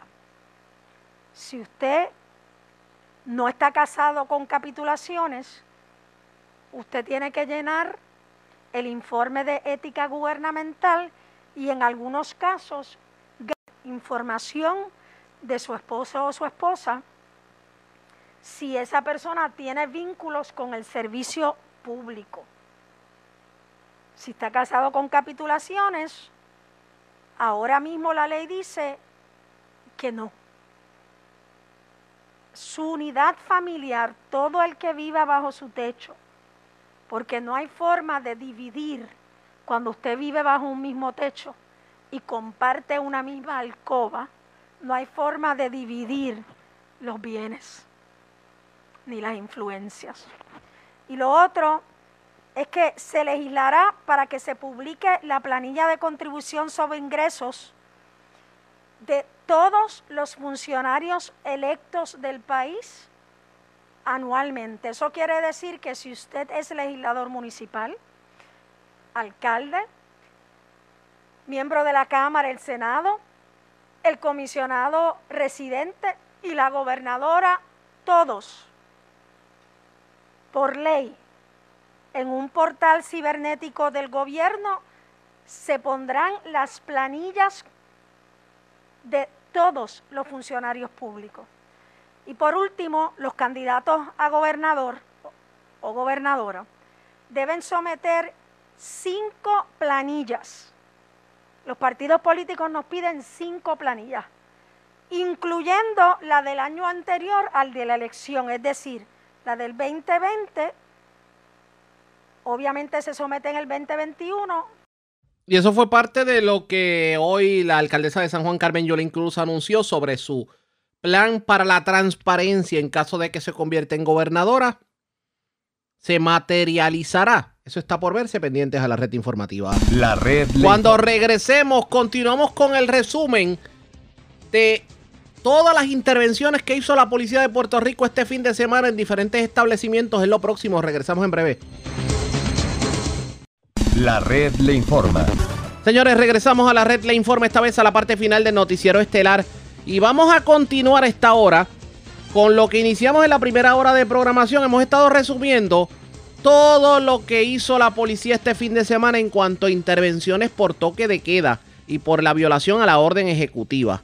Y vamos a continuar, esta vez vamos al sur de Puerto Rico porque es Emanuel Ayala, oficial de prensa de la policía en Ponce, quien nos habla sobre las intervenciones que hizo la policía en la zona sur de Puerto Rico, en donde obviamente hubo multas y hubo arrestos de personas, también boletos expedidos. Saludos, buenas tardes, bienvenido. Saludos, buenas tardes, compañero. ¿Qué información tenemos? Como resultado de la iniciativa anticrimen del área de Ponce, entre las fechas del 25 y 26 de julio del 2020 se realizó un plan de trabajo para la ejecución y cumplimiento de la orden ejecutiva 2020 raya 054, realizado por los agentes del Cuerpo de Investigaciones Criminales, la Comandancia Área de Ponce, esto en unión a agencias gubernamentales como Policía Municipal de Ponce, negociado de Investigaciones Especiales MIE, Autoridad de Energía Eléctrica, Departamento de Salud, Junta de Planificación, Inspector de Bomberos de Puerto Rico y el Departamento de Asuntos al Consumidor DACO en sus iniciales. Dicho trabajo fue realizado en los municipios de Villalba, en el negocio Rincón Isleño, en el municipio de Juana Díaz, en el negocio Turpó, en Santa Isabel, en el restaurante Tacos Mani, eh, en el municipio de Ponce, fue en el barrio Real Anón, allá de los ríos, en el colmado El Sol y el negocio La Tripleta. En el municipio de Peñuela fue en el negocio Santinos Argentina y en el restaurante Boquemal, donde fueron expedidas 31 denuncias y un arresto por el toque de queda y orden ejecutiva. Las personas denunciadas fueron citadas para el Tribunal de Ponce para una fecha posterior. Gracias por la información, buenas tardes. Saludos, buenas tardes. Gracias, ser Emanuel Ayala, oficial de prensa de la policía en Ponce del Sur. Regresamos al centro de la isla porque también las autoridades intervinieron en varios negocios en la zona policíaca de Ibonito. ¿Qué negocios fueron intervenidos? Vamos con Manuel Cruz, oficial de prensa de la policía en el centro con detalles. Saludos, buenas tardes. Saludos, buenas tardes. Esto es correcto. En fecha del 24 de julio se realizaron múltiples intervenciones en varios negocios en los pueblos de Aybonito, Barranquitas, donde se obtuvo el siguiente eh, resultado. Allí se intervino el negocio del Panorámico Liquor Store. Esto en la carretera 7718 en Aybonito. Se emitió multa de 500 dólares por poseer permisos requeridos por la cantidad de máquinas de entretenimiento y se denunció por violación a la orden ejecutiva. También el balconcito criollo, esto en la misma dirección, en la carretera 7718 en Aybonito, se emitió multa eh, de 500 dólares por licencia de billonera vencida y se denunció por violación a la orden ejecutiva. Posteriormente, en el negocio El, el Montijo, esto en la carretera 152 del barrio Quebradillas, en Barranquita, se expidió multa de 500 dólares por no exhibir registro de comerciante y se denunció también por violación a la orden ejecutiva. En el rancho de los Vickers, esto en la carretera 152 del barrio Quebradillas, También eh, todo transcurrió en completo orden referente a los permisos requeridos y la guardia del Panda. Esto en la carretera 152 también de Barranquitas. Eh, el Departamento de Hacienda eh, allí se denunció por violación a la orden ejecutiva. Además, se arrestó una persona, un hombre de 34 años residente de Barranquitas, por sustancias controladas y se ocupó un vehículo todoterreno, un Ford Track y una motora con tablilla falsificada en intervención realizada en el negocio La Guarida del Panda. También se expidieron allí ocho boletos por la ley 22 de vehicular. En adición a eso, la División Drogas de Ay Bonito llevó en conjunto un plan de trabajo de vigilancia y arresto dirigido al residencial Martorén Comerío. Allí se arrestó a Edgar Colón Márquez, de 44 años, y Javier Alvarado Díaz, de 37. A esto se les ocupó 57 bolsas de cocaína, 1074 en efectivo. Se confiscó un Toyota 1998 se consultó con la fiscal de turno, quien ordenó citar para hoy lunes 27 de julio.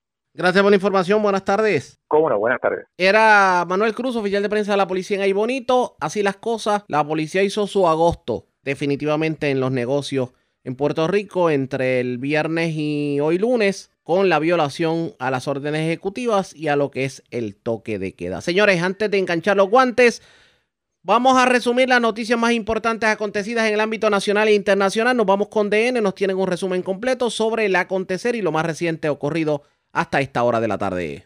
En un significativo cambio de planes, el presidente de Estados Unidos, Donald Trump, canceló la celebración de la Convención Nacional Republicana en la ciudad de Jacksonville debido a un aumento en los casos de coronavirus en el estado de Florida. No es el momento oportuno para realizar este evento.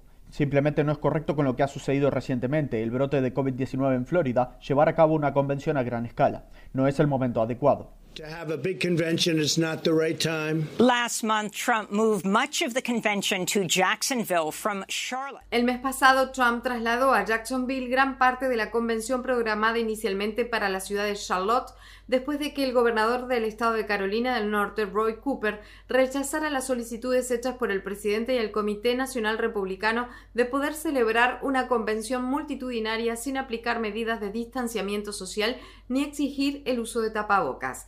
Trump canceló la Convención Nacional Republicana en Jacksonville el mismo día que Florida reportó más de 10.000 nuevos casos de COVID-19 y un récord de 173 muertes, incluida una niña de 9 años. A pesar de haber cancelado la convención republicana debido a los peligros del coronavirus, el presidente Trump ha recomendado nuevamente la completa reapertura de los centros educativos en el próximo semestre. Sin embargo, al menos un centro educativo no reabrirá sus puertas, la Escuela Episcopal de St. Andrew en el estado de Maryland, donde el hijo de Trump, Barron, asiste a clases. Los Centros para el Control y Prevención de Enfermedades emitieron nuevas pautas el jueves en las que se enfatiza la importancia de la reapertura de las escuelas y se afirma que los menores enfrentan riesgos sociales, emocionales y mentales si permanecen en sus casas. Las pautas presentadas por las autoridades sanitarias no hacen referencia a los riesgos que enfrentarán los docentes y el personal educativo si las escuelas vuelven a abrir durante la pandemia. En todo Estados Unidos la cifra de casos confirmados de COVID-19 asciende a más de 4 millones ya que la cantidad de casos se ha duplicado en las últimas seis semanas. El jueves se reportaron otros mil fallecimientos por COVID-19, lo que elevó el número de muertes en Estados Unidos a más de 144 mil. En noticias internacionales, Sudáfrica ha cerrado sus escuelas por segunda vez, al tiempo que los casos de coronavirus ascienden a más de 40 mil. Más de 6.000 personas han muerto a causa de la enfermedad, el total más alto registrado en África. El jueves el presidente sudafricano Cyril Ramaphosa se dirigió a su pueblo. Las próximas semanas pondrán a prueba nuestros recursos, nuestra resolución como nunca antes y exhorto a todos los sudafricanos a que se mantengan fuertes.